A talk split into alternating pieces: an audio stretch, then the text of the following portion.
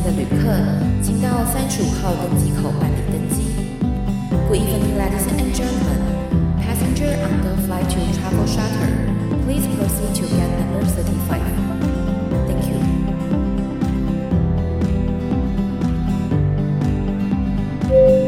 各位贵宾，我们即将起飞，请确实扣好系紧您的安全带。谢谢。Ladies and gentlemen, we are ready for takeoff. Please make sure that your seatbelt is fastened. Thank you.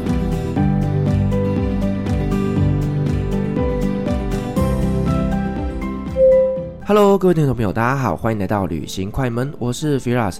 今天这期节目，我们又有邀请到老朋友，曾经在一百三十八集来跟我们分享了智利这个国家，让我们对呢中南美洲这个最狭长的国家有更深的认识。他就是我们的来宾 Alicia。嗨，大家好，我是 Alicia，很开心又来到旅行快门喽。我这次没有念错吧？没有，你上次也念对，你上次也是第一次就念对了，很厉害。好，表示我的英文能力还可以。没错。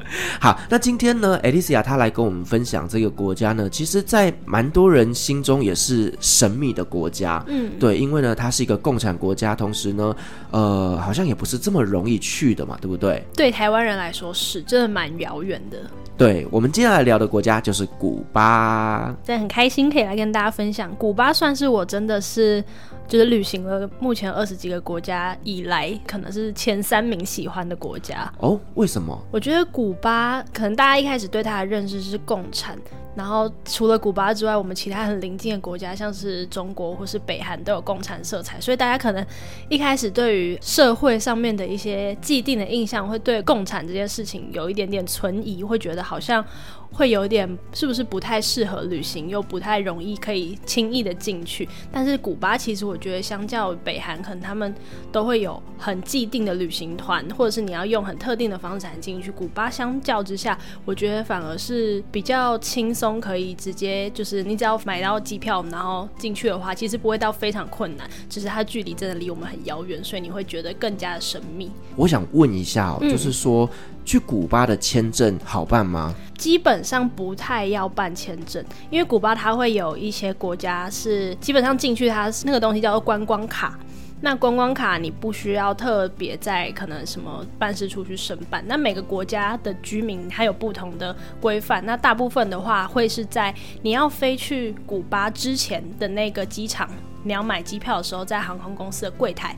他就需要确认说，你等一下 destination 是古巴，那你需要有一张观光卡，就在航空柜台买就可以了。哦，直接在柜台买就可以了。对，像我之前那时候在智利的时候，从智利飞过去，所以我就是在圣地亚哥的机场，然后你在拿机票托运行李的时候，他就会直接发一张给你。那每个国家卖那个观光卡的价钱不太一样。对，那时候我买其实也没有很贵，大概二十块美金左右而已。哦，就是每一个国家的护照的价格不一样。那台湾是二十美金，呃，应该是以卖那个签证的国家不一样，哦，因为我曾经在智利买过观光卡，也在美国的机场买观光卡，两边的价钱就不一样。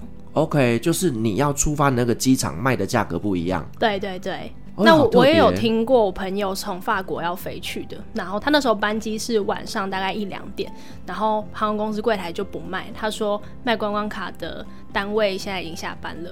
所以他拿得到机票，但拿不到观光卡，所以飞机就拒绝让他上机。哦，就拒载。对，他就去不了古巴。对，所以大家有时候如果很担心的话，也可以先问问看机场。对。嗯那我可以提前买好吗？还是说我一定要在搭飞机的当下买呢？呃，我当时其实我从智利第一次要飞去的时候，我还蛮担心这件事的，因为我怕我到现场才要买，然后我在网络上看是这样，可是我怕现场有什么意外，因为毕竟你也知道南美洲就是总是会充斥着一些意外，对，事情都会发生。对，所以我那时候想说好谨慎一点，不要到时候赔了一张机票钱，所以我就在呃要出发的前两三天，先去市区的航空公司的办公室问这件事情，说我可不可以事先买，然后他就拒绝卖给我，他就说你那个班机时间就是机场就可以买，所以你不要现在来这边跟我要，你就到时候直接买就好了。哇，这个是充满不确定哎。对，所以我那时候想说，好吧，我就姑且相信你。那最后在机场其实也是蛮顺利的买，是我之后听到我朋友从法国飞失败这件事才知道说，嗯，就是要去古巴买观光卡的话。可能还是可以先事先确认一下，会比较安全。嗯嗯嗯，可能还要确认一下你的航班的时间，这一个古巴在卖观光卡的人有没有上班？对，这个很重要。对，或也是蛮有可能，如果你从中南美洲飞的话，蛮有可能他们会说，哦，今天的就是没了。就就发完了，oh. 对。那我就想说，那你卖两百个位置飞去古巴，你准备一百九十张，什么意思？我我觉得这个真的在拉丁美洲会遇到的事情。对，所以大家对，如果你想要很 free 的旅游的话，你会觉得，没关系，我就随遇而安，那就算了。但如果你想要谨慎一点的话，我觉得可以事先问一下。对，事先规划好了，不然说你机票都买了，最后飞不过去，其实也是很可怕的事情。没错。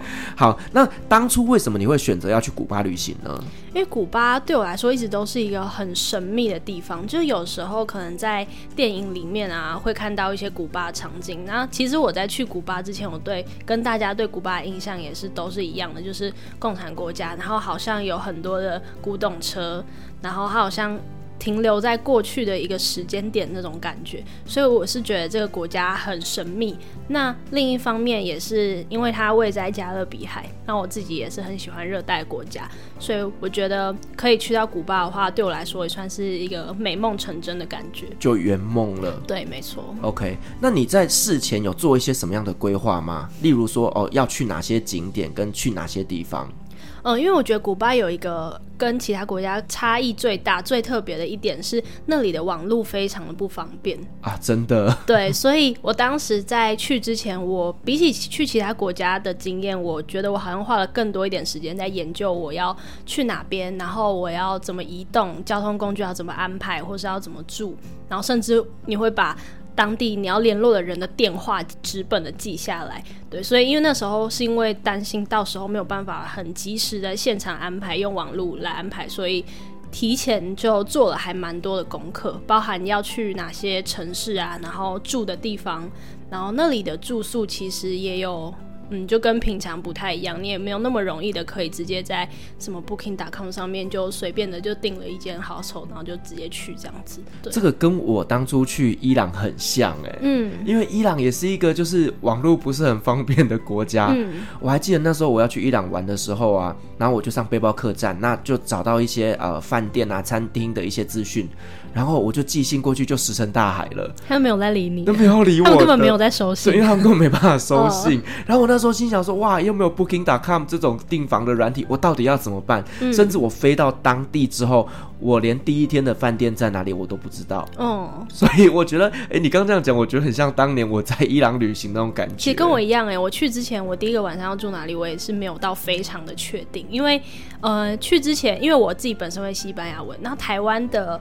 中文的古巴游记其实不是说非常多，而且很多人其实只待在哈瓦那，就是首都，所以资讯其实没有到非常的多。然后可能也都是用一些比较简单的方式在移动，可能包车啊这样。那因为我自己是一个人去，所以我没有那么多的预算可以就包一台计程车，所以我可能会需要依赖当地的一些大众运输。所以当时在行前做功课的时候，我看了很多的就是西班牙文或者英文的论坛，然后就看到很多的资讯，其实我觉得还蛮有去的，那还有一个，我觉得当时我有点着迷在使用 Couchsurfing 的那个平台。那时候其实我到很多国家去自助旅行的时候，都会上 Couchsurfing 看看有没有一些当地的呃年轻人会愿意就是跟外国人可能做一些交流啊。那他们通常也都会很愿意分享当地旅行的一些基本的知识。然后发现，在古巴这个地方。他们不太会直接邀请你去住在他们家，或者是跟你一起出去啊，或者什么。但反而 Couchsurfing 会是一个当地有在经营旅游业的人，他们去曝光的一个平台。我之后发现这件事哦，所以他们也会用 Couchsurfing。他们会，我觉得他们用的逻辑跟其他国家不太一样，因为。呃，其他国家会上 Couchsurfing 就去 offer 自己一个房间的那种人，通常就是可能会很想认识就各国的文化啊，然后他平常的习惯也真的是让就是这些背包客直接就睡在他们家的沙发上这样子。但是古巴我发现上面有更多是本身有在经营民宿的人会在上面就是假装很像想要 offer 你一个房间，或者是跟你聊聊看，就你想要去哪里。然后其实他们呃提供的是他们自己真的平常有在销售的这种房间。哦，所以其实就是使用的目的不一样。对，一般的 couch serving 是这些可能本身就是背包客，而他们想要认识来自世界各国的这些背包客。嗯，可是好像在古巴那边是民宿经营者想要找这些背包客去住他们的旅馆。对，虽然这样听起来会觉得古巴人是比较势利，可是我觉得那个想法不太一样，因为在其他国家，你有很多很多的平台，你可以直接上去卖你的房间，什么 Airbnb 啊，然后 Booking.com 这些，但是古巴人很不一定有这么多的选择，所以 Couchsurfing 反而是他们有点突然发现的一个平台，这种感觉。而且大部分会去古巴旅行，我遇到的啦，都是以背包客为主。嗯所以可能呢，它主要的 TA 就是在 Couchsurfing 上面。对，应该说背包客更会去使用这种。对，但因为我当时去的那个年代，算是呃，古巴的观光业非常非常蓬勃发展，因为那时候古巴跟美国的关系是很好，是奥巴马时代，所以其实我当时去到古巴的时候，看到很多很多的美国人，嗯，对，所以除了背包客之外，有一些就是真的是纯观光客，也是还蛮多的。是你刚刚在前面有提到，就是因为呢，你手上预算并不是那么充足的情况下，嗯，你是使用大量他们当地的交通工具嘛？对。那我们可不可以稍微来聊一下古巴那边的交通状况？好，古巴的话，因为其实大家应该很有印象，就是他们的古董车。先讲一下古董车好了，因为古董车其实我以前原本以为它应该就只是一个 icon，然后去到那边。呃，部分的人有，或者是真的是比较 fancy 的那种包车的团队才会提供给你很漂亮的古董车，但实际上不是，就是那边真的基本上你找不到一台古董车以外的普通房车哦，完全没有，很少，对，就是基本上可能他们自己平常在开的，或者是。真的很漂亮，给观光客的，或者是那种比较普通的当地人也会搭的计程车，基本上都是古董车。对，所以在那边的话，呃，还蛮常会看到，就是路上基本上都是古董车。那古董车的用途，除了那种专门 for 观光客包车一天的之外，也是你平常随路就可以拦到的计程车。对，所以很多的游客其实会选择搭计程车的方式在古巴移动。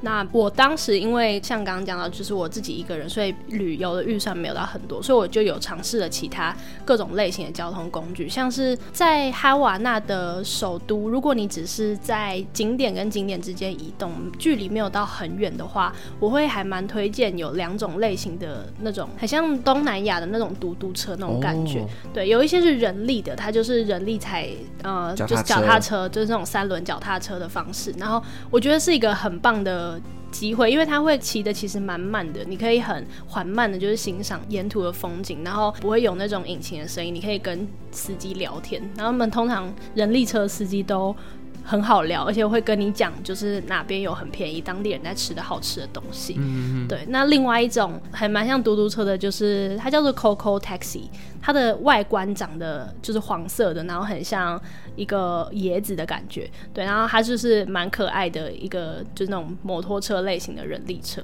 对，那像这两个的话是在哈瓦那，原则上是观光区。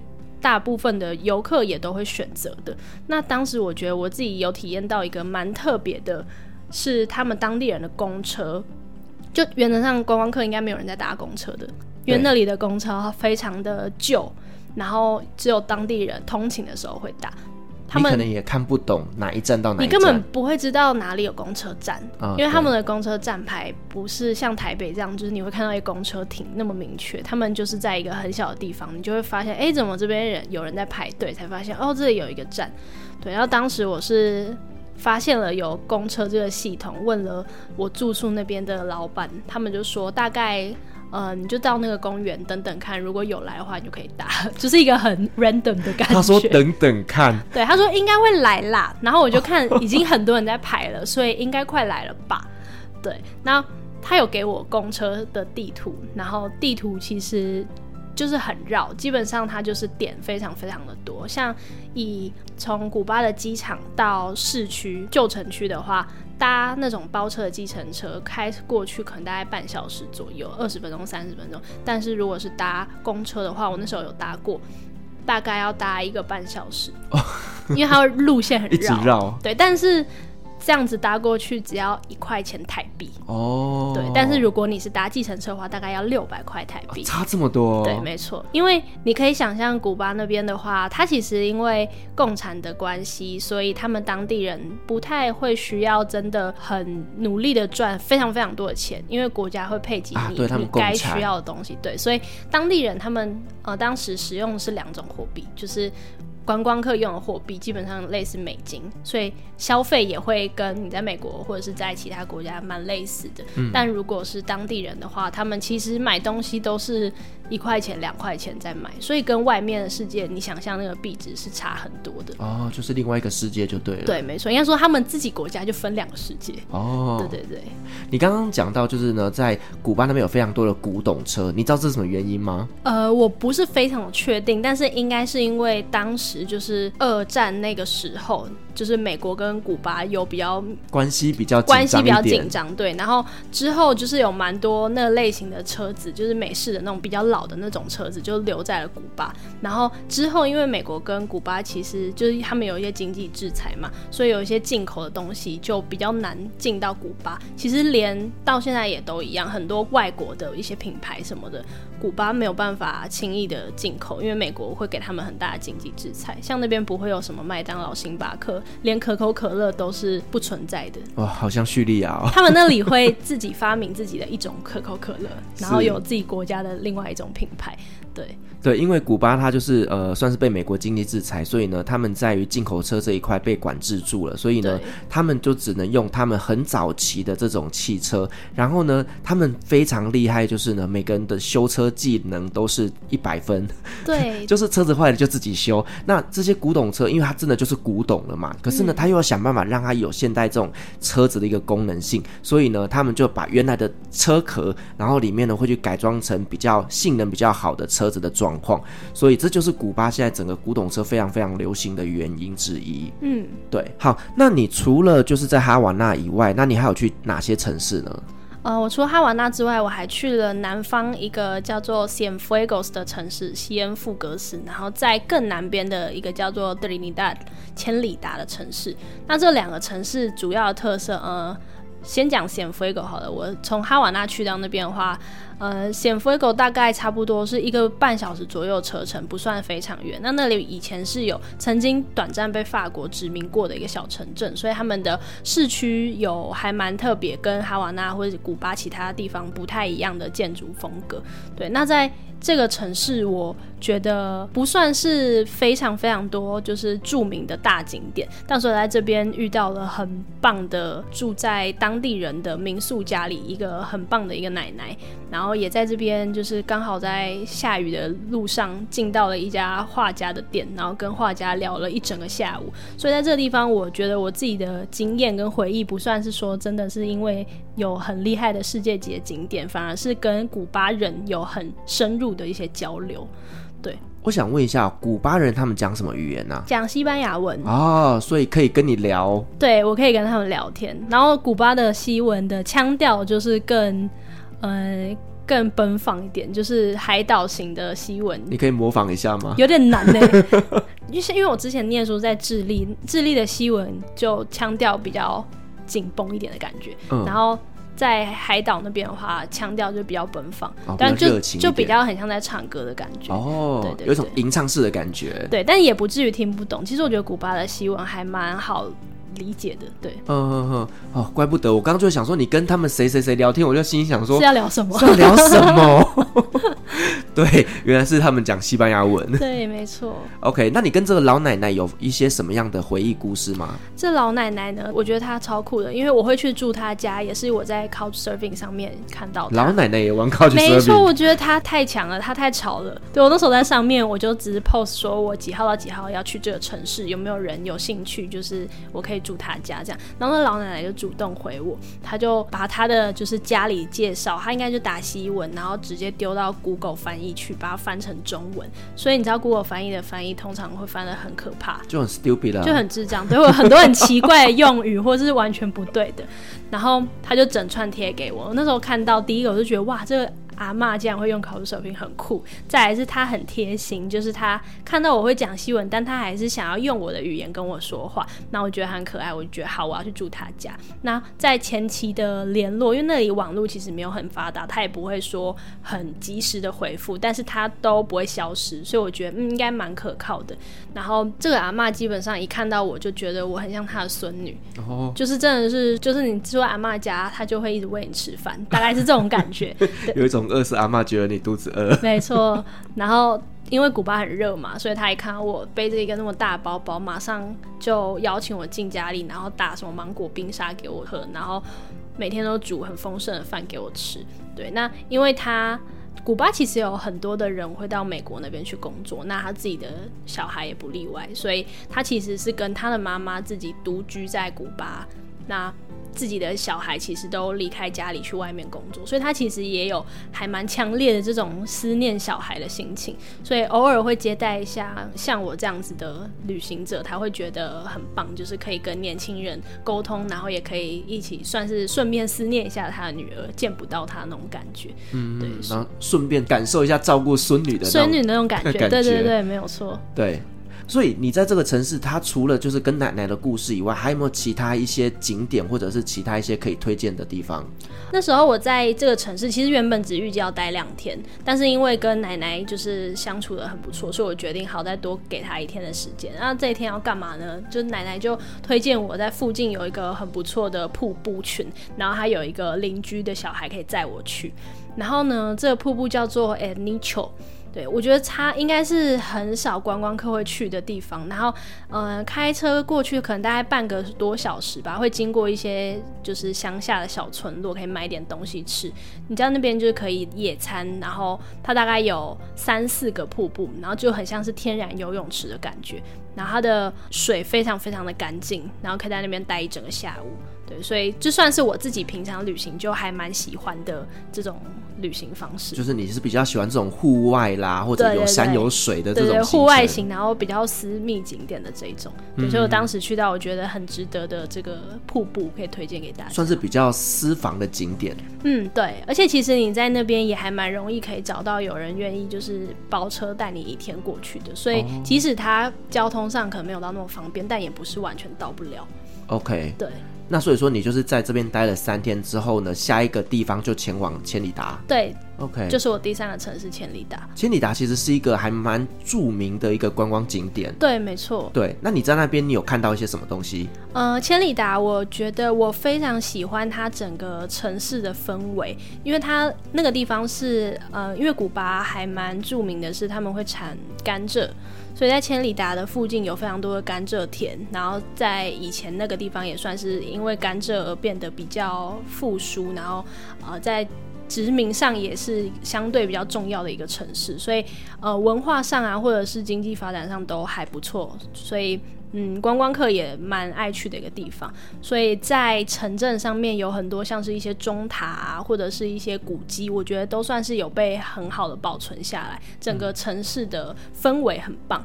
那另外一个点就是那边也被称为古巴的 Salsa 之城，对，对，没错。所以，嗯、呃，因为古巴很有名的一种舞蹈就是 Salsa，那古巴人也超爱跳舞，所以在呃千里达的城镇晚上的时候，他们在钟塔附近的一个广场，它会有一个很像。Salsa Party Night 那种感觉，你进去，你只要点一杯饮料的就可以当门票，然后里面就是会有既定的表演者，然后中间就是一个户外露天的一个舞池，然后当地人啊或者是观光客都会喝了酒之后都很放松，在那边跳 Salsa，我觉得气氛超棒的。呃，我觉得古巴人他们非常喜欢，就是会点一杯 Mojito，然后呢就在那边享受这种很拉丁的音乐，嗯、然后甚至就随着音乐就开始跳舞，非常非常的 chill，真的超 chill。而且古巴因为自己本身产甘蔗又产兰姆酒，所以在那边的 rum 好像不用钱一样。你在台湾点的 Mojito，你就是会喝了大概两分钟之后，就会感受到那个碎冰融化，那个整杯越来越没有味道的感觉。但你在那边。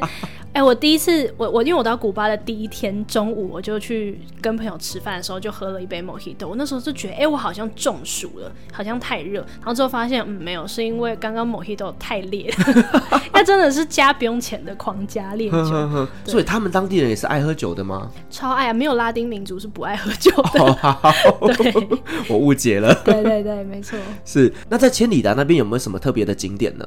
哦、呃，千里达，因为它其实是在南边靠海的一个城市，所以它的沙滩非常非常的漂亮。那时候我在去之前就有朋友推荐我，那边有一个沙滩叫做 Playa Angon 安孔海滩。对，那那时候。嗯，因为我其实以前去国外的沙滩或者在台湾也没有机会可以看到绵延一片超级长的白沙的沙滩。那那时候去到那里的时候，就发现真的是非常漂亮，而且旁边就是加勒比海，所以那个海水的颜色就是很清澈又很饱和那种蓝色。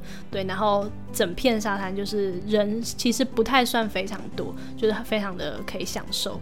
嗯，我想问一下，就是那你在城市与城市之间的交通是怎么移动的？嗯，那时候有一个蛮特别的经验，因为我在去之前我就查了一下关于城市之间移动的交通，他们有一种专门给观光客坐的巴士，我记得应该叫做 Via Sur。这个巴士公司就观光客只能买这一家的巴士券，所以呃，如果你要事先买的话，你可以在出发之前就在网络上买好，他们系统还蛮稳定的，对啊，就到现场去取票，然后就可以上车这样。但因为它的位置其实不太多，那我那时候去的时间也算是相对的旺季，所以有一些地方我就没有买到票。那我之后去到 v i a s u 的车站，想说现场候补看看，发现。旁边会有非常多的也是开着古董车的计程车司机，就在那边等那些买不到票的观光客。对，所以我那时候发现，其实他们最后就会用拼车的方式。你如果买不到票的人，他就找四个人一车，然后就去到这个城市。对，所以当时我从哈瓦那去显 Fuego 的时候是坐 Via s u 旁边的这种包车司。之后从千里达回到哈瓦那的时候，我是有买到票，所以那时候是坐 Via s u 的巴士。对，那之前我就有想说，因为我知道古巴有两种消费方式，一个是 for 观光客，一个是 for 当地人。那我想说，好，那观光客的这个可能票价大概三百块，那我觉得当地人一定只要二十块就可以搭了。就有一天下午在哈瓦那没事，我就觉得好，我要去找找看有没有哪里是在卖当地人的巴士券。那我就找到了，然后在那边等了非常非常久，然后最后终于排到我的时候，我发现我的身份不符合。哦，对，因为他们其实还是真的会挡。就你必须要是你要有古巴的身份证，或是你在古巴的大学念书。假设你是交换生，你有学生证的话，你有那个身份，你就可以买超级便宜的巴士券。嗯，对，我觉得也是合理耶，因为其实以他们的一个状况来讲，共产是为了保护他们自己国家的人民。嗯，那这些观光客来讲，你当然就是用观光客的价格去购买。对，对，这个好啦，是蛮合理的。对，我也觉得蛮合理，就是当时有一种想要探索一种很 local 的方式，会不会有机会？发现嗯，好吧，失败，那就算了，因为那个价差真的非常大。那真的是跟我们很不一样的一个世界啦。对。那我想问一下，就是说，你觉得你到了共产国家去观光，跟你一般在其他国家观光，有没有什么样的体验上的差别？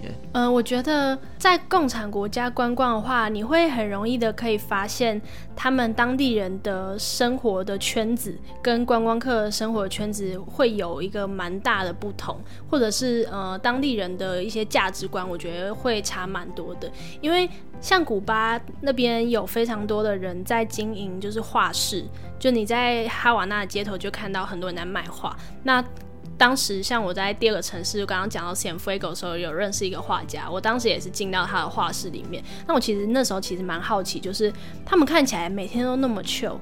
然后这些话是我就不相信一天会有多少的观光客买，他们到底要怎么样存活下去？但是跟他聊天之后，就发现他们对于嗯。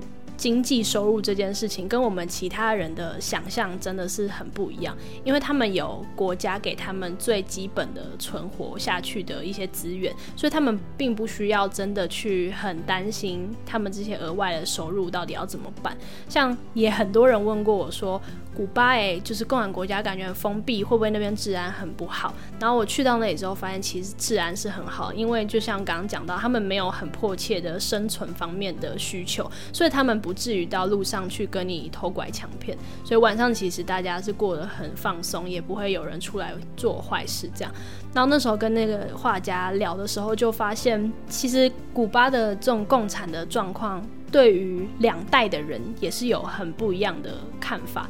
像如果是奶奶那一代的话，他们经历过之前可能革命啊很动荡的那一个时间，他们会觉得现在他们可以很安心，然后不需要去愁吃穿是一件很好的事。他们会对共产很引以为傲。但是比较年轻的一代，他们可能开始就是卖画会接触到观光客，或者是在市区的时候，他们开计程车也会接触到观光客。他们会知道说，哦，我如果做国家的工作。领一些死薪水，我的月薪可能是台币不知道，可能一百块左右。但是我只要开着我家的车去载一趟观光客，大概载半个小时，我就可以赚六百块，就那个价差是非常大的。对，月薪一百跟半小时六百，哇，差超多，就差超多的。对，嗯、所以他们会开始因为观光的关系，就是越来越开放，接触到外面的一些，不管是物质上或者是什么样。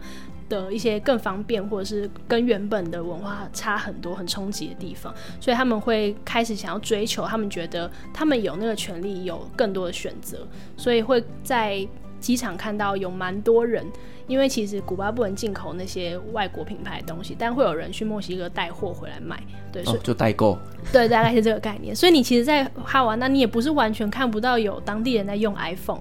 还是有人会用，只是他不会开一间 Apple 的门市在那边。嗯嗯嗯。对对对，所以我觉得共产的这个文化氛围，就是在古巴会看得到有蛮明确的这种世代交替。对。其实它也是一种呃世代的冲突吧，应该是说共产制度它是保障在这个国家里面所有的居民能够安居乐业、饿不死，大家都能够是平等的。嗯。可是某些层面来讲，有一些能力好的、想要拥有更好的生活品质的人，他当然会希望说能够靠自己的努力去赚取更多的金钱。对。所以我觉得这个真的是很难去。权衡啦，只能说这个就是共产制度，它在发展的过程当中一定会遇到的一些冲突。那甚至可能就像中国大陆也慢慢的开始去做一些共产制度底下的经济调整。对，没错。我觉得这个可能是古巴接下来必须会经过的一些过程。嗯，那我们刚刚有聊到，就是说你跟他们当地人有一些接触，因为我觉得很恰好的就是你会讲。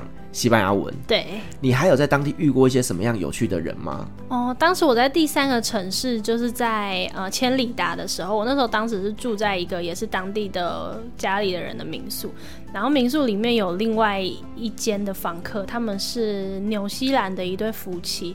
然后我当时就要回到民宿的房间的时候，我就听到他们正在试图跟民宿的主人沟通，但他们沟通真是太有障碍了，因为民宿主人不会讲英文，然后纽西兰人不会讲西文，然后听不下去。他们只是在约明天早上到底要几点吃早餐，就讲了大概半个小时，没有办法沟通。然后我就觉得好啦，我就去帮助他们一下，所以我就帮他们翻译。然后翻译完之后，就那对呃纽西兰夫妻，他们就觉得我很可爱，然后就晚上就约我，我们就一起去看那个 salsa 的那个表演。对，然后我觉得还蛮有趣的，就是因为会讲西文的关系，然后就可以认识到其他的国家，或者是可以跟当地人有比较密切的一些沟通。因为那时候我帮助他们翻译完之后，那个民宿主人就发现，哇，你会讲西文，太好了，我要跟你聊天，聊一聊。他就说他的亲戚，呃，今天下午有出海去捕龙虾，因为千里达那边也是蛮有名的，就是他们的海鲜，古巴的龙虾就是很好吃。然后他就说有新鲜龙虾，那要不要吃？然后我就赚到了 很便宜的龙虾可以吃，对，所以我觉得还蛮酷的。对，然后另外一个在千里达那时候发生的一件，我觉得也蛮有趣的事情，就是。我当时去海边的时候，我其实是在市区租了一台脚踏车骑去，然后骑去的过程，我就觉得天哪，太惨了，因为那个脚踏车就是有点破烂，就很古董，就对。对，就是基本上没有人在那边租脚踏车的，所以他找出了一台脚踏车租给我，你就可以想象那有多久没有人骑了，对，就就很可怕。然后果然他就在一半的时候抛锚了，就基本上就坏掉。我去到那里之后就回不来，然后就当时就跟他们在海边的一些阿北交涉，就是看有。没有人有办法帮我打电话叫一台车，帮我把连人带车拖回去市区，因为接下来我必须赶车回哈瓦那，所以没有办法就是在这边很 chill 的继续等。然后我觉得那个文化跟台湾很像哎、就是。因为可能比较热带的关系，然后阿贝真的全部都会群聚在榕树下。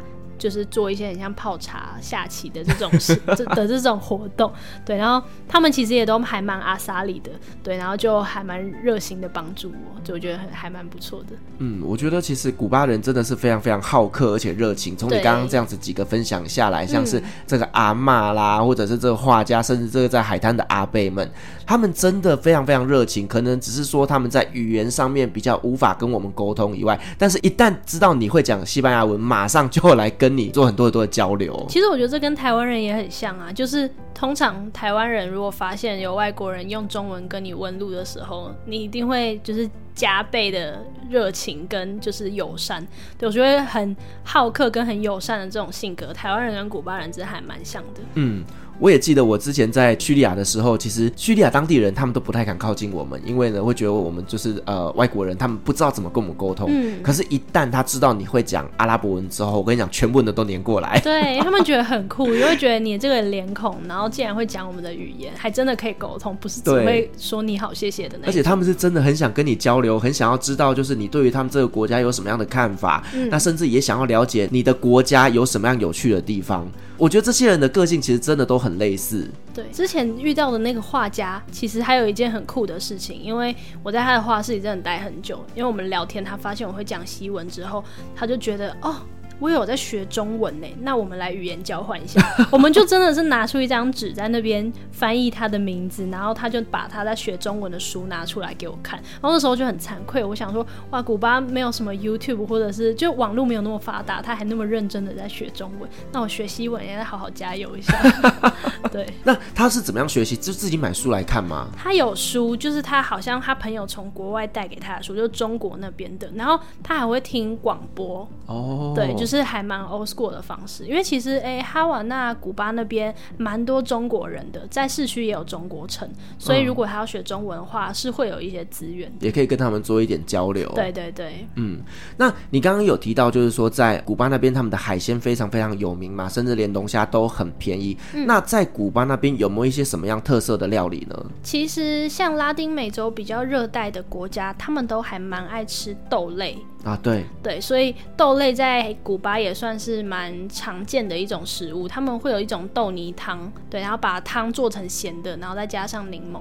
然后会是他们的一种主食，他们还蛮常吃豆类当做主食的。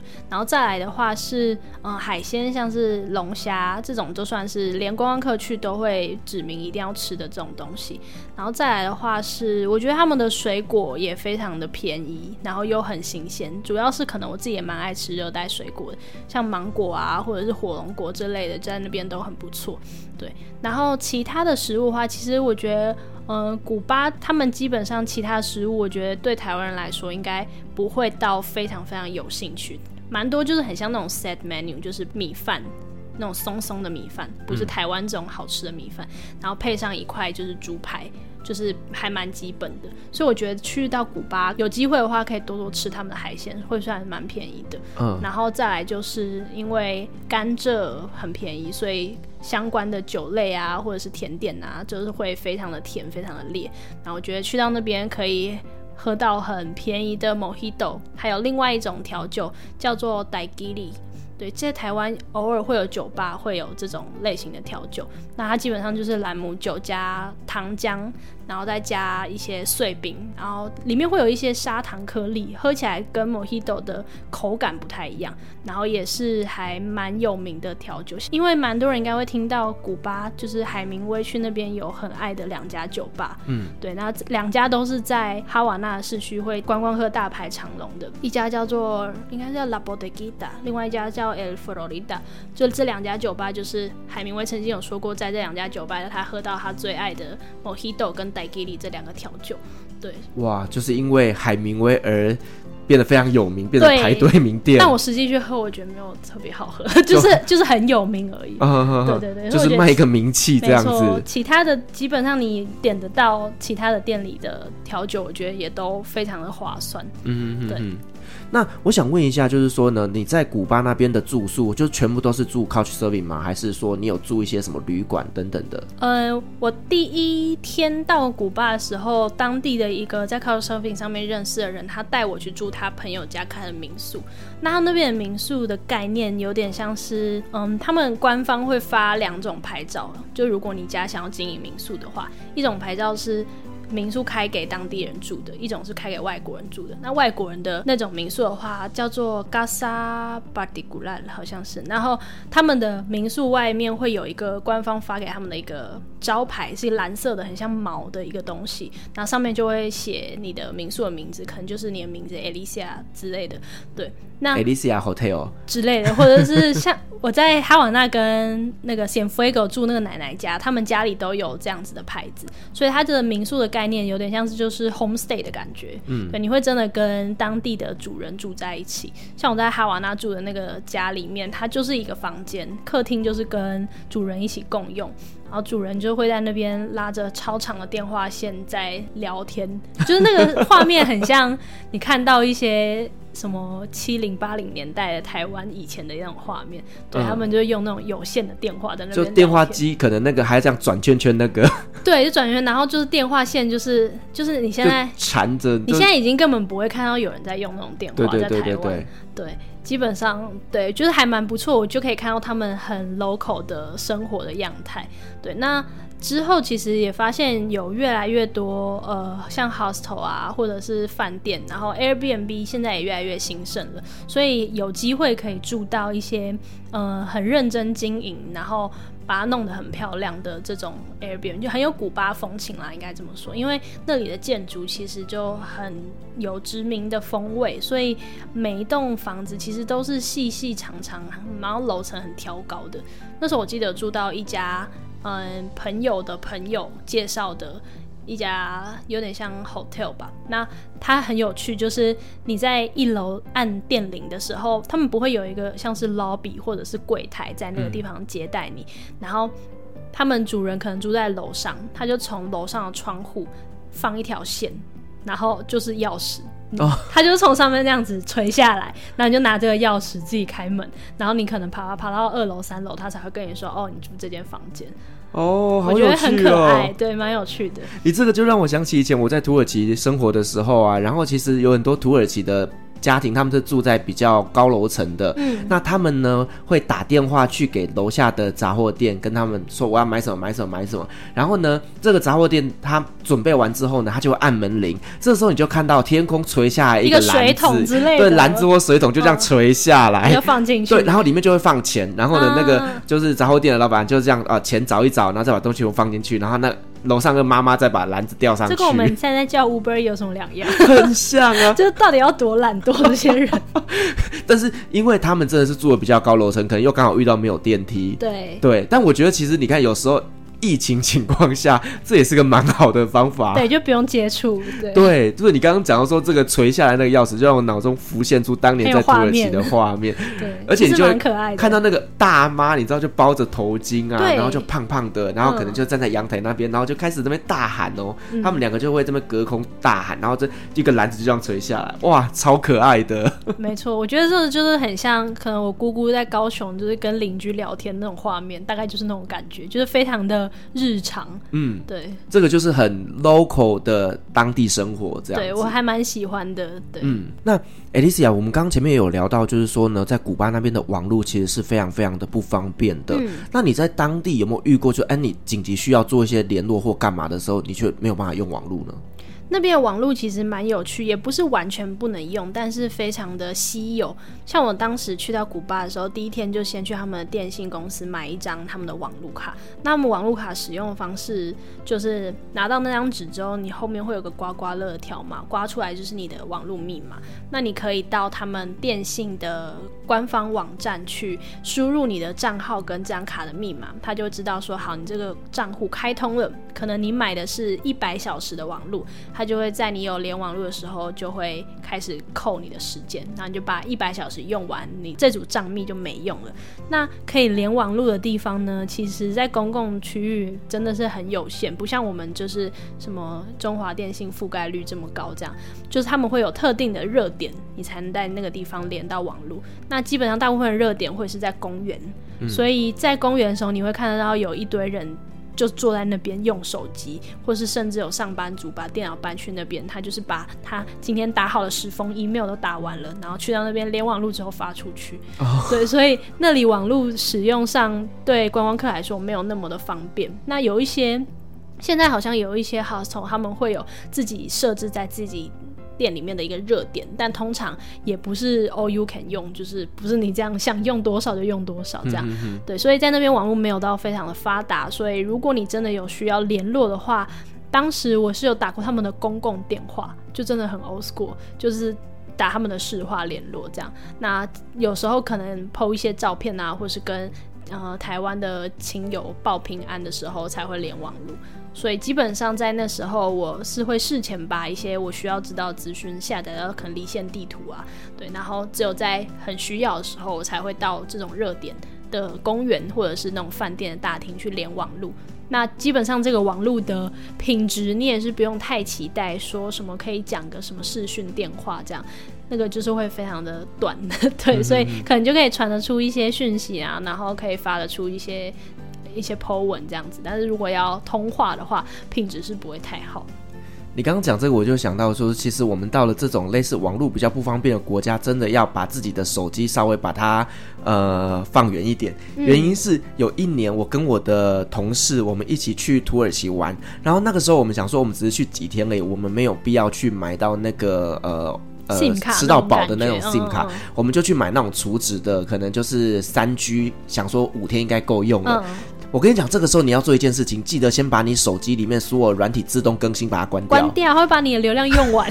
因为我就记得那一天超好笑的，我们中午抵达，到了下午五点的时候，我就连不上网络。我说到底发生什么事情了？结果就是他忘记关那个。软体更新，它就全部把流量吃光光。天哪，太可怕了！没事就是要把飞航打开，你如果要需要用的时候再打开你的手机。对，这个真的就是一些小美感，就是呢提醒大家，如果你今天到外面网络是有被限制住的情况下，记得软体更新要把它关掉。对，没有错。是，那我们如果说在未来有一些听众朋友他们想要去古巴旅行的话，那你这边有没有什么建议可以给他们的呢？